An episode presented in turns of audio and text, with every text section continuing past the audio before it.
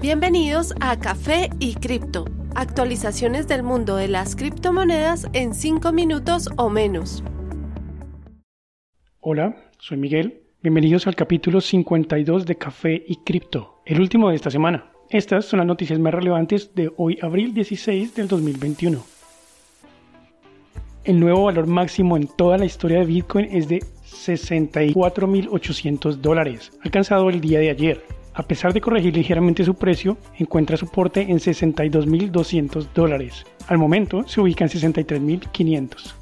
En las últimas semanas, Ether ha mostrado un comportamiento similar al de Bitcoin. Esta vez no es la excepción, pues la segunda moneda del mercado cripto alcanza su nuevo máximo hace pocas horas, a 2.540 dólares. En el momento continúan estos valores ubicándose a 2.520, por lo tanto es muy posible que hagamos un nuevo máximo en tan solo unas horas. BNB aún busca recuperarse del impresionante impulso que lo llevó a 630 dólares hace pocos días. Encuentra soportes múltiples veces a 520 dólares. Al momento se ubica a 535. Ripple continúa, la verdad, increíble. En tan solo días llegamos a ver un crecimiento de 220%, algo muy poco común en monedas con alta capitalización. Al momento corrige un poco su precio, pero aún así se mantiene en 1.75 dólares. Tras más de un mes de consolidación, Cardano continúa el impulso alcista que empezó hace menos de una semana. Al momento ya alcanza 1.51 dólares por cada moneda. En las demás monedas top 10, Polkadot alcanza 43.3 dólares tras soportarse múltiples días en el nivel de 40. Dogecoin, la moneda que empezó como un meme, entra al top 10 tras el increíble crecimiento de 270% en tan solo 4 días y alcanza 0.25 dólares por cada moneda. Uniswap empieza a subir nuevamente, alcanzando los 37.5 dólares ya, y Litecoin continúa su ascenso que lo lleva ya a 287.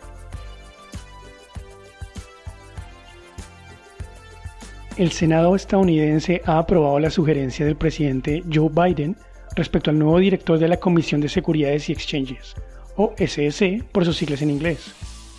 Gary Gensler, un criptooptimista, será nuevo director con 53 votos a favor y 45 en contra.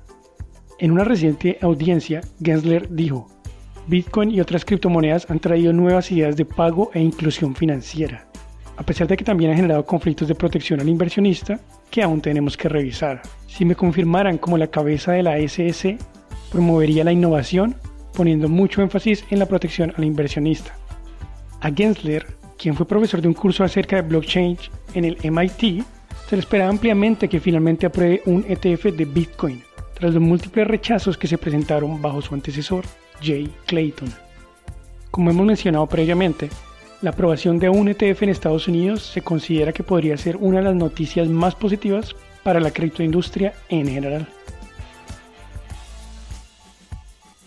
Mike McGlone, el analista de Bloomberg que parece ser noticia muy frecuentemente, gracias a sus opiniones respecto a cripto, ha tuiteado que él cree que el índice más usado en el mundo para el oro, el SPRD, va a ser sobrepasado por el fondo de Bitcoin de Grayscale y que puede ser tan pronto como mayo o julio de este año. En el gráfico que compartió se hace claro que el precio del índice se mantiene estable, mientras que el precio del fondo de Grayscale o GBTC continúa subiendo a un precio constante. Grayscale recientemente lanzó nuevos fondos para las criptos BAT, FIL, MANA, LINK y LPT. Además, en solo en fin de semana pasado agregaron 1.6 billones de dólares en criptoactivos. De ocurrir esto, sería una prueba más de que poco a poco Bitcoin se toma la capitalización del mercado del oro.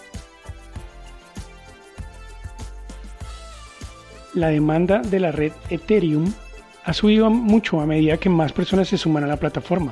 El resultado de esto, como es bien conocido, es el aumento del precio del gas o tarifas que se pagan al hacer cada transacción. Una próxima mejora, conocida como Berlín, debería ayudar a bajar los costos en la red.